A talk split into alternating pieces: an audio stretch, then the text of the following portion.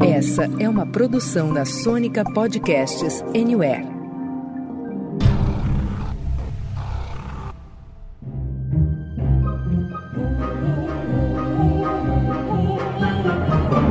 Senta, que lá vem spoiler.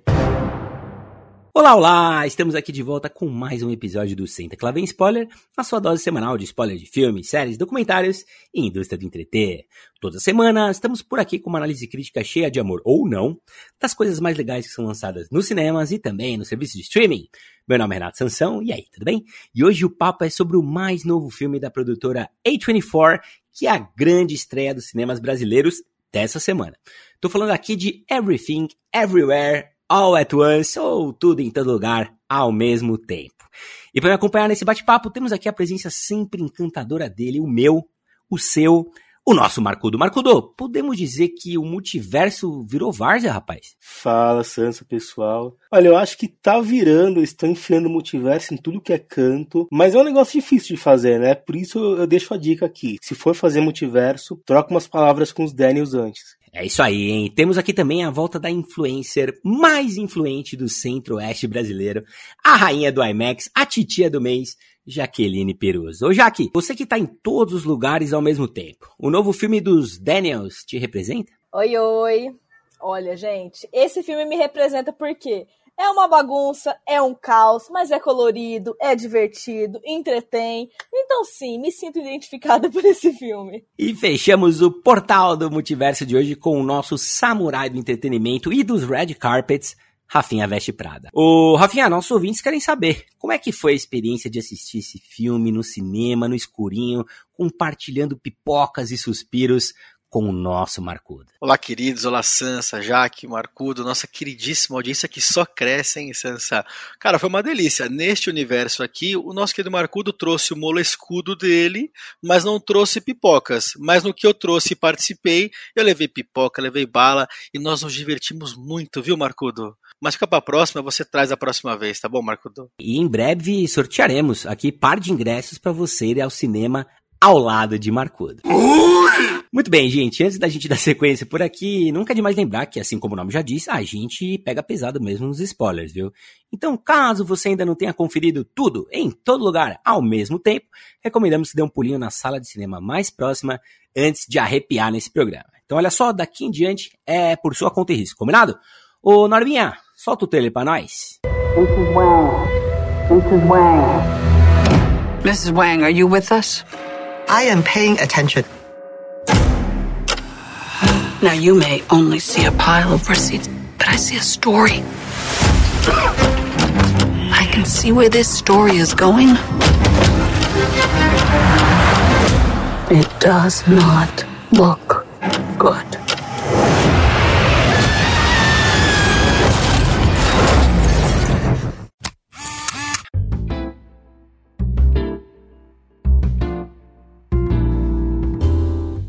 Bem, minha gente, o negócio é o seguinte, hein? Tudo em todo lugar ao mesmo tempo é apenas o segundo longa da carreira dos Daniels, que não são irmãos como os Coen, mas são tão malucos quanto, viu? Eu tô falando aqui de Daniel Kwan e Daniel Scheinert, que se conheceram enquanto estudavam cinema na Emerson College em Boston. Eles foram para a faculdade com a atriz indiana Sunita Mani, que estrelou com Kwan o videoclipe oficial de Turn Down for What?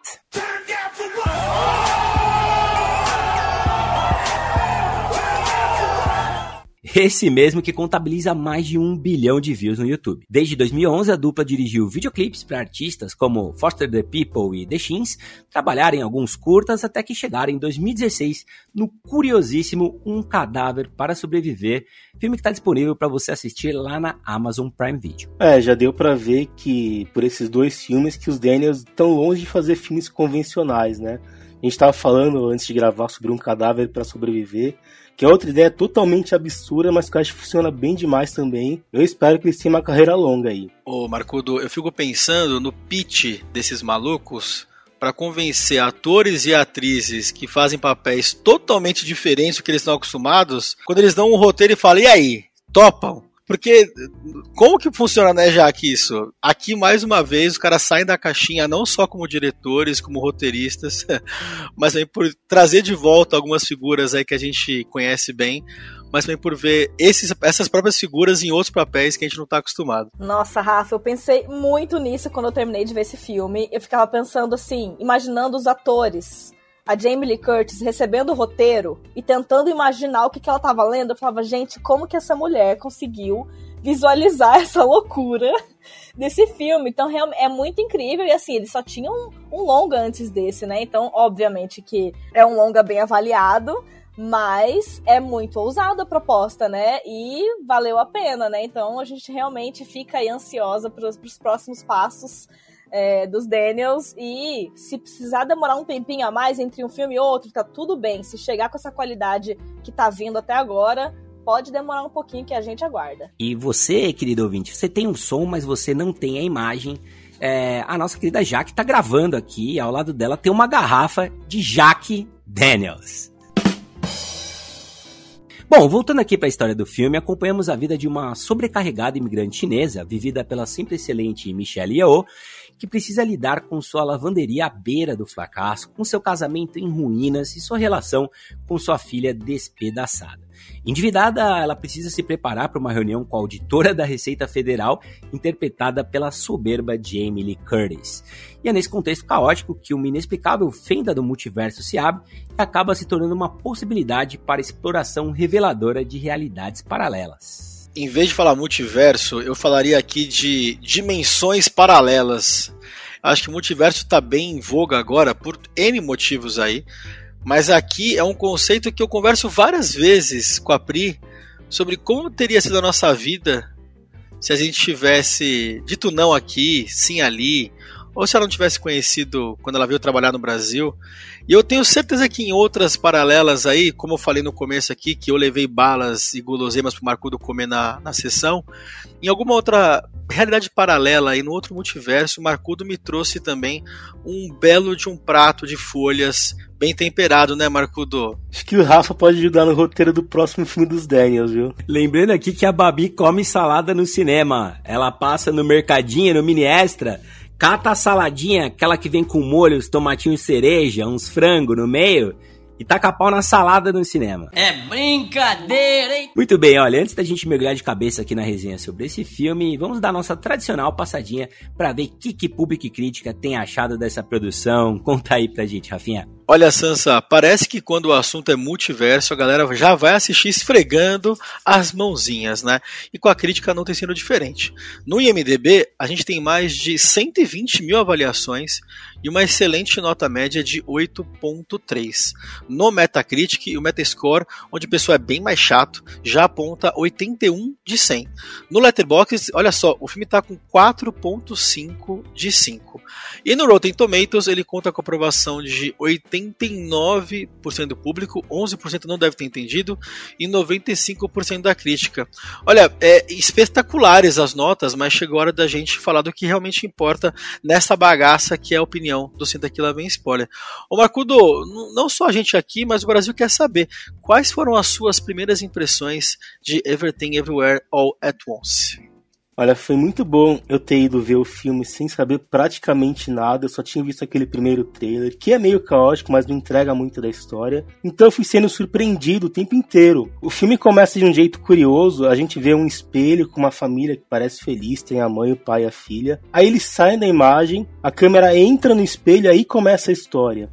E eu achei interessante os diretores e roteiristas, os Daniels, fazerem isso no começo do filme. E, e para mim aquilo mostra pra gente que o que a gente tá vendo ali é o nosso reflexo, é um retrato da nossa vida. É claro que nem todo mundo é imigrante chinês sofrendo para tentar viver nos Estados Unidos, mas todo mundo já perdeu a paciência com os filhos ou com os irmãos, já brigou por namoro, já sofreu com burocracia ou dívida, já preferiu olhar torto em vez de respirar fundo. E principalmente, acho que todo mundo já entrou em conflito com os pais, né? E de novo, a gente não faz isso tudo ao mesmo tempo, até porque a gente não tá dentro de um multiverso quebrado, sendo ameaçado pela entidade Juju Chewbacca. Mas o que os Daniels tentam passar é que pode ser história de qualquer um. É essa impressão que eu tenho. Aliás, falando um pouquinho da direção, em parte ele lembrou o trabalho dos irmãos Safdie em Joias Brutas e principalmente em Bom Comportamento, aquela câmera que passeia pelo cenário, dá pouco tempo pra gente respirar. E nesse filme foi muito importante o trabalho em conjunto com o diretor de fotografia, que é o Larkin Sipple, e o montador, o Paul Rogers, porque tudo precisava ser muito dinâmico para fazer a gente entrar naquele multiverso. E eu acho que funcionou bem demais. Eu acho que é um filme que faz chorar tanto de rir quanto de angústia. É um filme bonito, é extremamente criativo. É uma experiência que eu acho que o cinema amplifica. Então, quem puder, eu recomendo assistir numa tela grande. Bom, gente, primeiras impressões. É, acho que o que eu, a primeira coisa que eu tenho para dizer é que esse filme me trouxe, pelo menos, uma sensação de novidade que eu não tinha há muito tempo. Eu assisti o filme e eu ficava naquela tipo, o que que eu estou assistindo? Quando eu achava que o filme estava indo para um lugar que eu tinha conseguido entender qual que era, porque a gente tem essa mania, né, de, de achar que tá, tá por dentro da cabeça do diretor, do roteirista, o filme me dava uma rasteira e ia para outro lugar completamente diferente. Me lembrou bastante a sensação, não, não, não vou dizer o filme em si, mas a sensação me lembrou muito a primeira vez que eu assisti que era o Sir John Malkovich, do Charlie Kaufman. Aquela loucura que você fica assim, mano, o que que eu estou assistindo? O que que tá acontecendo aqui? É essa surpresa o tempo inteiro, né? E o filme ele não para. E quando você acha que ele já tá muito louco, ele fica mais louco ainda, você fala, não, a partir desse nível de loucura, agora ele vai ficar um pouquinho menos louco. Não, ele é, é loucura em cima de loucura. Mas é uma loucura boa.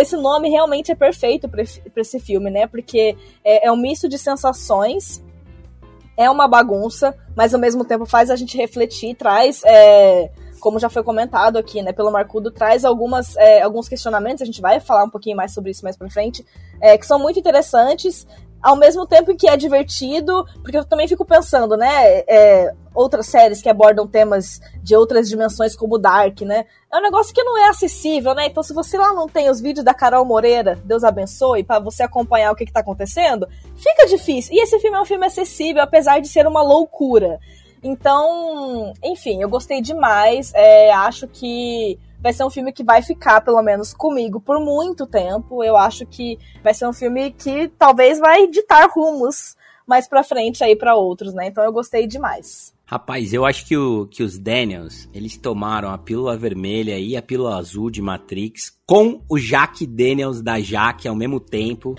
e foram parar nesse lugar tão louco, velho. Eu lembrei de Scott Pilgrim, eu lembrei de, de, de, cenas de videogame, eu lembrei de momentos meus de loucura na vida real, onde eu falei assim: caramba, eles já tiveram aqui também, já visitamos esse lugar juntos e tal, né? Então é muito interessante esse filme, muito bem feito. E vocês trouxeram várias referências legais, cara. Uma que eu lembrei, não sei se vocês lembram desse filme, afinal de contas, eu acho que o ano 2000 faz 10 anos, mas na verdade são 22 anos, que estreou o filme Um Homem de Família com Nicolas Cage. E até a Leone, gatinha do momento, e o incrível Don Cheadle. E ele é aquele cara, né, velho, ricaço, carro do ano, mora numa puta cobertura, tal, bem sucedido. E aí no multiverso ele descobre que não, ele não é, ele é um cara mais ferrado, mais fudido, ou vice-versa. Eu sei que ele é uma coisa, depois ele acaba virando outra e a vida dele é completamente diferente. E ele tem um vislumbre de como seria essa vida mais simplória, mais humilde, mais limitada, né, mais gente como a gente, versus aquela vida de, velho, de um cara multimilionário, mega bem sucedido e tudo mais. E ele fica nesse impasse, né? Vou ter um ou vou ter o outro, vou escolher o amor ou vou escolher o sucesso e tudo mais. Então, assim, o meu primeiro contato multiverso, a parte do, do, do De Volta para o Futuro, foi um Homem de Família. Filme que me marcou demais, apesar de eu ser do fã-clube oposto, né? Eu sou do hate club do Nicolas Cage, né? Mas eu gostei muito desse filme, das possibilidades que ele traz e começou a abrir minha cabeça para multiverso, né? Então, o que a gente tem aqui é uma coisa completamente diferente, né, cara? É um nível anabolizado, turbinado, Love That Robots, completamente malucaço. Quem pôde assistir um cadáver para sobreviver já teve uma noção do que passa na cabeça desses caras. E quem não assistiu, vale a pena dar um pulo na Amazon Prime Video, porque olha, eles são diferentes. Eles são muito diferentes, né, Sansa? Eu, eu gosto muito e já entrando aqui nas minhas primeiras impressões, dessa grande mistura aqui de loucura com um filme quase dramático, sem que a gente caia nem muito lá nem muito cá. Né? Eu, eu, eu lembrei bastante, obviamente, de Matrix, a gente vai falar mais um pouco sobre isso, mas lembrei muito mais, sabe do que aqui? De Brilho Eterno, de Uma Mente Sem Lembranças onde tem um amor por trás, obviamente, toda a história, mas ela é caótica exatamente igual o tempo todo. Né? A gente não pode esquecer que esse filme aqui do Daniels, ele é um filme sobre uma família de imigrantes asiática, onde a mãe não é feliz no casamento, no trabalho, com a filha. Ô, Rafinha, e nesse sentido tem até um pouquinho de Red, né? A animação da Pixar, Crescer é uma fera, você não achou? Sim, sim, sim. Tem uma referência também, com certeza dentro do mesmo contexto. Eu acho que é o momento que a gente vive, inclusive, né? De trazer para cá. E eu acho muito legal trazer para dentro da tela como protagonistas de um outro lado de algo tão importante, uma família asiática. A gente está tão acostumado a ver outras coisas, sabe? Então, eu acho muito legal como os Daniels conseguiram trazer essa loucura e essa suavidade de um filme dramático e nem percebemos, né, cara, quanto tempo você fica no cinema, sabe? Você ficou lá, sei lá, 20 minutos numa determinada, numa determinada cena, você passou 2 horas e 20 sentado, você chorou, você riu, você se perdeu, você não entendeu, você chorou de rir com os dedos hot dog, e no final você sabe que o importante é viver o momento, saca? Então acho que com primeiras impressões os Daniels conseguiram algo que há muito tempo a gente não via, que é se divertir, pensar, caralho, que loucura, chorar e principalmente, bicho, rever. A gente tem visto tantos filmes que a gente não quer nem ver, né, de perto, mas esse aqui tem que ver e rever, né, Sansa? Você, principalmente, que já viu sete vezes, pode falar melhor do que eu, né? Olha, esse é o filme, cara, que fica melhor a cada vez que você vê, né? Muito curioso isso, porque normalmente você vai enjoando, você já sabe a cena, e aqui você vai descobrindo coisas novas, porque tem tantas camadas de coisas acontecendo em tela que a uma primeira vista você não vai, né, ter noção de tudo que tá acontecendo. Então, para quem viu no cinema, vale voltar ao cinema, tenho certeza que daqui a pouquinho ele vai estar tá também aí em algum serviço do streaming, né, Mubi? Disponível pra gente poder assistir. Bom, gente, tudo em todo lugar ao mesmo tempo é altamente caótico. Nós temos literalmente muita coisa acontecendo ao mesmo tempo. Mas debaixo dessa bagunça toda, qual mensagem vocês acham que os Daniels tentaram transmitir aqui, hein? O que me marcou muito foi essa questão de você priorizar o que realmente é importante. Sabe por que eu digo isso? Todo filme, a gente sabe, a gente que, que acompanha mais filme, né? Você sabe que tem meio que uma estruturinha básica, o roteiro. Em todo filme vai ter uma, uma problemática que ela vai ser resolvida em algum momento ali, até o final do terceiro ato. Então você sabe que o filme vai te apresentar um problema vai te apresentar uma solução na maioria das vezes. O problema que é apresentado no começo desse filme é a questão dos impostos, né? Tipo, tem toda a questão da família que tá é, tem as questões pessoais, né, dramáticas da família como um todo, mas o problema mesmo que a gente tem para resolver ali, para ver o desfecho, é a questão das taxas dos impostos da família. Quando acaba o filme, aquilo não importa absolutamente nada. nada. Tipo assim, nada. Você vê que os personagens passam por todo um processo, principalmente a Evelyn, né, que é a, a personagem que nos, nos leva nessa jornada doida e a gente entende junto com ela que aquela questão dos impostos não importa nada, o que importa é a família, o que importa é ela aceitar a realidade dela, ela viver bem, enfim, né? E entra todas as lições que a gente, que a gente pode tirar dali. Mas o que me fez ficar chocada, e assim, isso é uma coisa que no dia a dia a gente é, se perde tão facilmente na nossa dinâmica de loucura, porque assim, a gente não vive nesse multiverso louco do filme. Mas a forma como a gente vive hoje já é uma loucura suficiente, né? É, com tanta coisa que a gente se preocupa e faz ao mesmo tempo, e a vida online, que é completamente, às vezes, diferente da vida real, e daí tem a vida do trabalho, as pessoas que a gente desenvolve em cada ambiente que a gente mora. É, e, então, eu fiquei muito refletindo nisso depois do filme, tipo assim, como que é importante a gente realmente priorizar o que importa o que é óbvio, mas a gente não faz no dia a dia porque a gente fica envolto é, na loucura. E nesse filme, ela precisou ser envolta numa loucura maior ainda para conseguir ver o valor e dar valor, né, pro que realmente importa. Então, para mim, essa foi a, a grande mensagem do filme. Ah, já que tem razão. Acho que nós temos que priorizar o que é importante. Né? Eu acho maravilhoso como os Daniels conseguiram trazer um assunto tão trivial quanto declarar o seu imposto de renda para ser a, o, o, o, ponto de partida, o início, para poder mostrar o que realmente é importante na vida. Porque para mim, é, você que está ouvindo deve ter visto já, aquele final, aquele diálogo, aquele abraço entre mãe e filha, para mim aquilo é o filme, sacou? Porque ela viu todas as realidades que ela poderia viver, ela já tem acesso a todas essas possibilidades, e ela mesmo assim desiste, ela fala que ok, faz o que você quiser. Não, peraí, não, você é minha filha. tipo, aqui nesse mundo você é minha filha, eu não vou desistir de você e a gente vai juntos. Então acho que isso é o mais importante. Para mim, essa questão do Daniels conseguir, de novo, é, trazer essa quantidade absurda de abas ou universos ao mesmo tempo e ainda assim conseguir trazer a mensagem que é mais importante, como em um cadáver para sobreviver, aquele final, eu sei que alguns aqui não choraram, mas aquele final é muito emocionante com o Daniel Radcliffe saindo, porque no final das contas era sobre você criar conexões, mesmo que seja com o morto. E aqui os Daniels batem de novo nessa tecla. Eu acho muito legal que eles não têm medo de mostrar esse lado é, dramático deles, romântico deles, dentro de todo esse mundo caótico que eles vivem. E aqui as referências, talvez o, o Marco e o Sansa possam falar mais. Eu, eu, lembrei aqui da pochete do Wong lá do Goonies, né? É a mesma, né, cara? Que ele usou no Goonies, ele usa aqui nesse filme, né? Porque no Goonies ele era o cara que tinha tudo, né?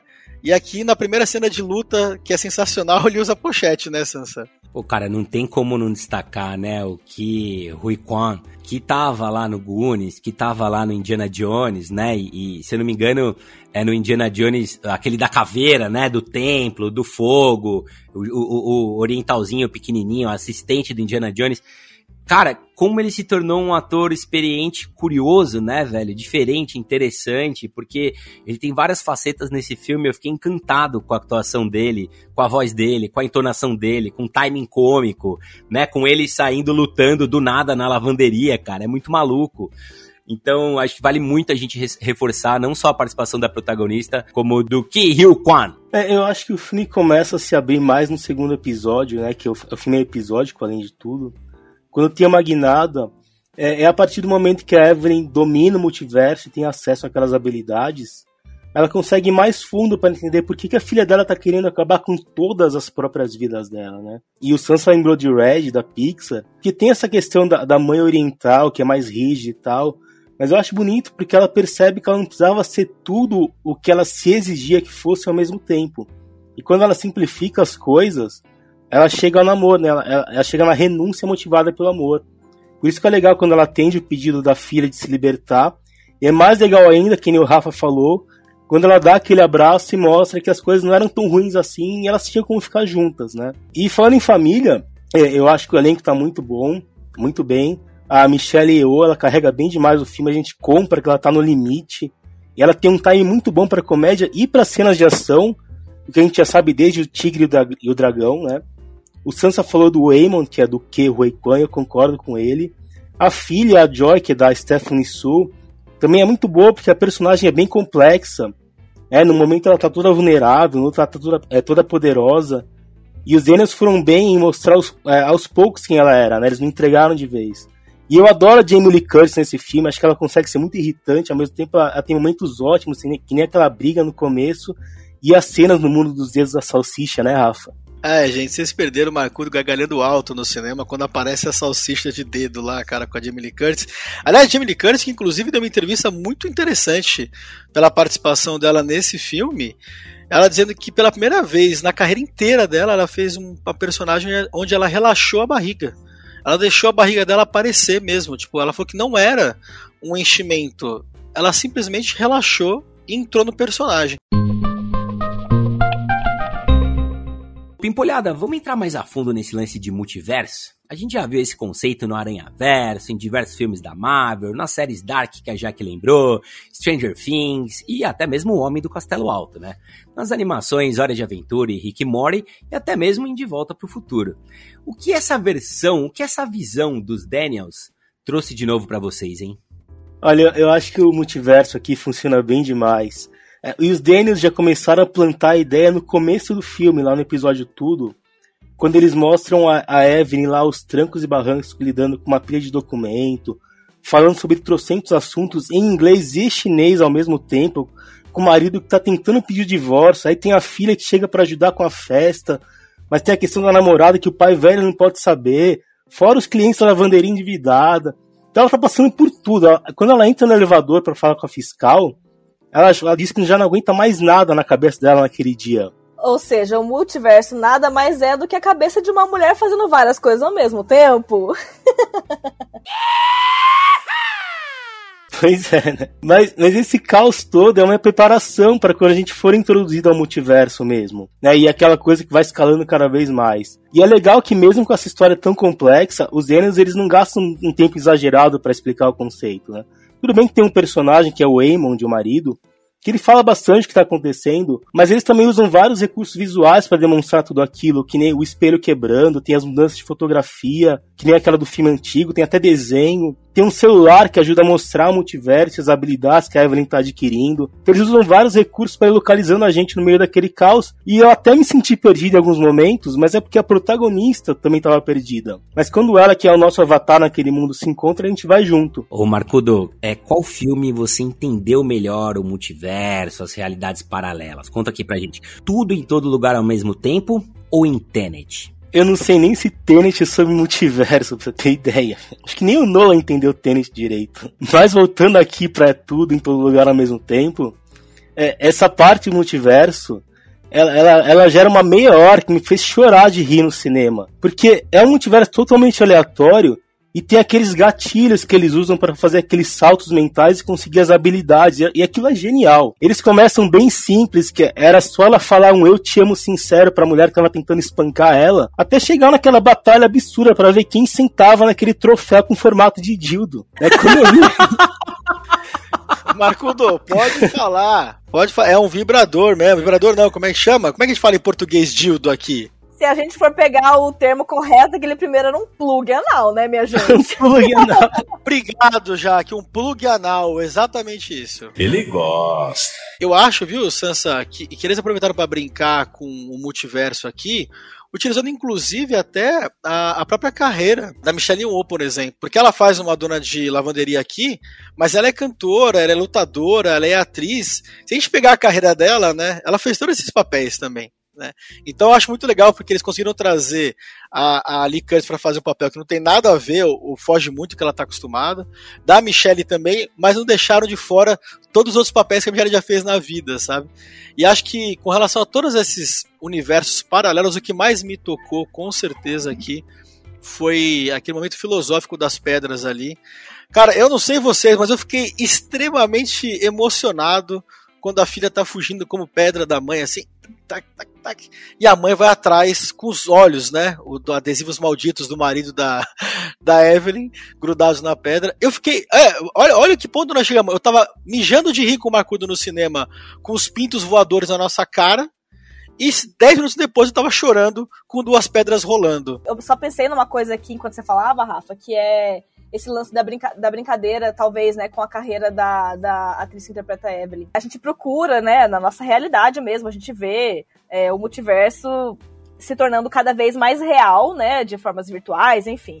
Mas é muito louco também a gente fazer essas, essas adaptações para nossa vida real, né? E a própria atuação é uma profissão que permite o multiverso total, né? Porque eu fiquei pensando nisso até na cena que ela tá assistindo, né? E ela se visualiza sendo outra pessoa. É, então, é, é, uma profissão que permite com que as pessoas vivam. E, e eu achei muito louco, né? O fato de você às vezes é uma habilidade surreal que você precisa ter pra luta, só que a pessoa conseguiu aquela habilidade girando cartaz num semáforo que é uma coisa que a gente nunca pensaria. Então, assim, é louco como que na vida real, não é uma coisa assim, o que eles apresentam pra gente, né? Não é só, ah, você tem que lutar e tarará, tarará pra você conseguir essas habilidades. Não, uma pessoa X que tá lá no semáforo girando cartaz, ela pode ter uma habilidade que no momento X que ela precisar, ela vai saber porque ela tem aquilo, entendeu? Cara, já que é muito louco, né, a gente imaginar aqui, né, esses diversos curtas, né, que são curtas, na verdade, são as possibilidades de outras vidas da protagonista, né? A gente tem várias coisas diferentes e curiosas e bonitas e super bem filmadas e tal. E uma delas não, não sai da minha cabeça, cara, que é quando ela é uma cozinheira e aí tem um cozinheiro, inclusive interpretado pelo chinês ou sul-coreano, eu acho que ele é chinês, ator lá de Glee, né? Glick deu tanto problema com o elenco e tal. Ele é o cozinheiro que detona, que manda super bem, e ele tem um segredo dentro do chapéu, né? Numa versão bizarra de Ratatouille, né, cara? que vai comandando o que ele vai fazer naquele chapelão e depois ela vai ajudar ele a sair correndo atrás da carrocinha que prende aquela espécie de capivara. Cara, aquilo é muito, muito maluco. Eu gostei demais daquela parte, velho. Ah, e, e, é muito legal, né, Sansa? Porque, primeiro, eles mostram de forma bem didática como que os multiversos ou realidades paralelas ou dimensões estão ocorrendo, né? Naquele celular bem tosquinho. Mas fica muito fácil de ver por que, que as coisas estão mudando. Disse não, disse sim, aceitou, não aceitou, topou, não topou. Isso eu acho muito legal. E é isso que você citou de ela estar tá ajudando no final, é a grande sacada final do filme, né? De ela estar tá ajudando todo mundo. Né? Que era a maneira de ela conseguir combater o grande vilão aqui do filme, né? Cara, olha, fazia muito tempo, eu acho, que é, é Matrix com o, o, último que foi lançado agora, Marvel com o Doutor Estranho, com Homem-Aranha, fazia muito tempo que as pessoas têm tentado apresentar o multiverso de uma maneira quase didática. E o que eles têm conseguido, tudo bem que a Marvel tem os vilões, as histórias pessoais, tá? Matrix é um negócio que já tá bem antigo e tal, mas acho que é a primeira vez que a gente vê um multiverso montado, apresentado é, de uma forma didática. Bom, molecada, antes da gente ir para as notinhas, não tem como a gente não falar do fenômeno que é a produtora e distribuidora A24, que por sinal tem um capítulo só dela, é só você descer o scroll que você vai ver aí. E só para refrescar a memória, foi graças a ela que a gente assistiu alguns dos melhores filmes da última década, como Ex Machina, Moonlight, Cavaleiro Verde, Midsommar, Hereditário, Lady Bird, Minari, O Farol, Joias Brutas, O Lagosta, O Quarto de Jack e muitos, muitos outros. Gente, pensando nesse extenso catálogo dos caras, vocês colocam esse tudo em todo lugar ao mesmo tempo. Na prateleira de cima, do meio ou prateleira de baixo da A24, hein, Marcudo? Ah, lembrando que tudo em todo lugar ao mesmo tempo virou a maior arrecadação da 24, ultrapassando o Hereditário, que eu gosto bastante. Por curiosidade, em terceiro tá Lady Bird, que eu acho meh. O maior fã da A24, tem tatuagem e tudo, é o nosso Rodrigo Cunha, que não pôde estar aqui hoje. É brincadeira, hein? Eu não sou que nem ele, mas eu costumo gostar dos filmes que a produtora lança. E é muita coisa, é difícil falar de preferidos, mas para citar alguns, eu deixo a bruxa, o farol e as brutas na, na parceira de cima. E tudo em todo lugar ao mesmo tempo vai para lá junto com eles. Olha, esse tá entre os meus preferidos também. Vou colocar ele na prateleira de cima. Gosto muito, vou já vou ser a, a, pra discordar, né, do Marcudo. Gosto muito de Lady Bird. gosto muito de Minari, gosto muito de Midsommar. Gosto muito de Hereditário, apesar de ter morrido de medo. Quem falou que era de boa me enganou e não é de boa, mas tudo bem, porque é um filmão mesmo assim. Mas, falando um pouquinho do que vem pela frente, eu estou ansiosíssima para assistir Bodies, Bodies, Bodies, que já tem trailer no YouTube, que inclusive vai trazer a atriz que é a protagonista de Shiva Baby, que é a Rachel Sennott. É, então eu tô muito ansiosa pra ver esse trailer, já me deixou assim, ó, fisgada. E a A24, né, gente? Errar não erra. Pode ter uns que ali talvez não fica tão bom, mas errar até agora não errou. Repetindo que o. Não sei se foi o Rafa, o Marcudo, quem falou essa aí.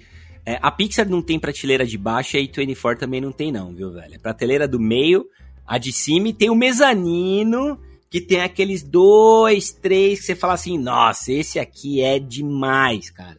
Para mim, tudo em todo lugar ao mesmo tempo não está no mezanino, mas está sem dúvidas na prateleira de cima da A24. E falando no que vem por aí, eu tô muito curioso com essa animação chamada Marcel the Shell.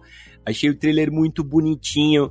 É um lançamento que tá para esse mês, pelo menos nos Estados Unidos. Estou bastante curioso para ver o que, que vem por aí na primeira, se eu não me engano, né? Primeira animação da A24. Ô, Sansa, eu, eu coloco tudo tudo ao mesmo tempo, né? Como é que chama em português mesmo? Sempre esqueço.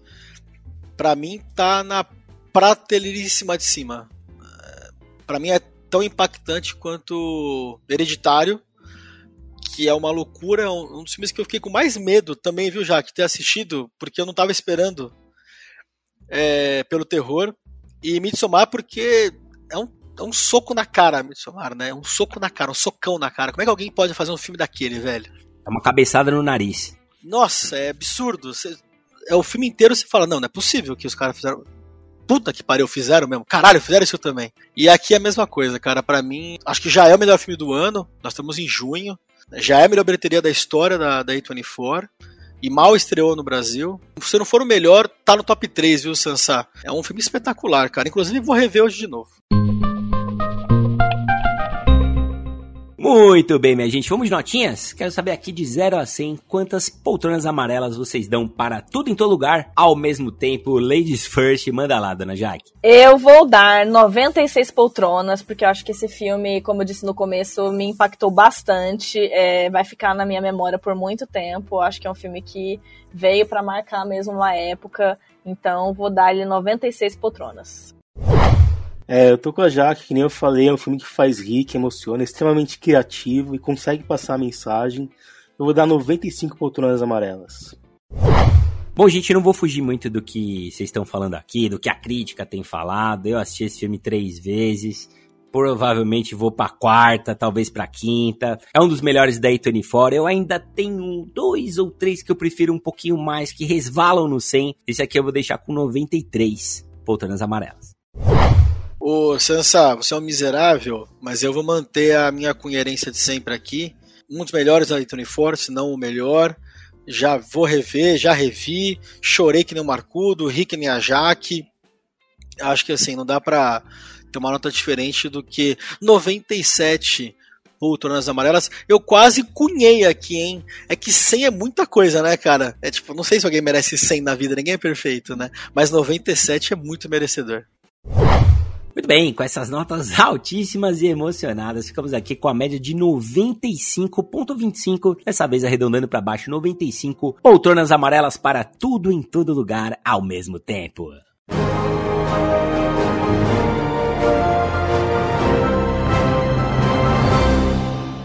E é isso aí, minha gente. Nós vamos ficando por aqui, sempre lembrando que todas, hein? Todas as semanas tem episódio fresquinho ou episódios fresquinhos do SQLBS para você escutar aí na sua cama, no sofá, no carro, no busão, na academia, na lavanderia, passeando com o cachorro, resolvendo pendências burocráticas, grampeando testas ou zapeando pelos serviços de streaming e salas de cinema em busca da sua próxima aventura.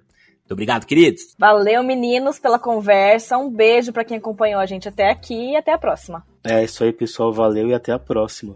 Eu nunca vou acostumar com esse tchau do Marcudo. Valeu, Sansa, valeu, Jaque, valeu, Marcudo, valeu, queridos ouvintes, um beijo, até a próxima, tchau. Obrigado, Marcudo, obrigado, Rafinha, obrigado, Jaque Daniels e obrigado você que ouviu a gente até aqui. Um abraço a todos e até a próxima, tchau.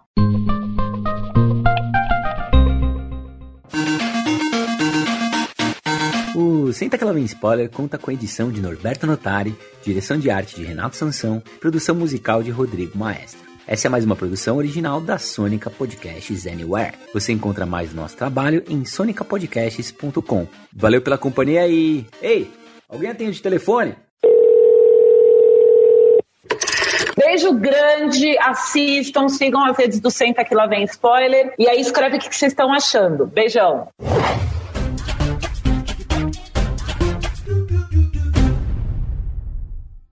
Temple University is ranked among the top 50 public universities in the U.S. Through hands on learning opportunities and world class faculty, Temple students are prepared to soar in their careers. Schedule a campus tour today at admissions.temple.edu/slash visit.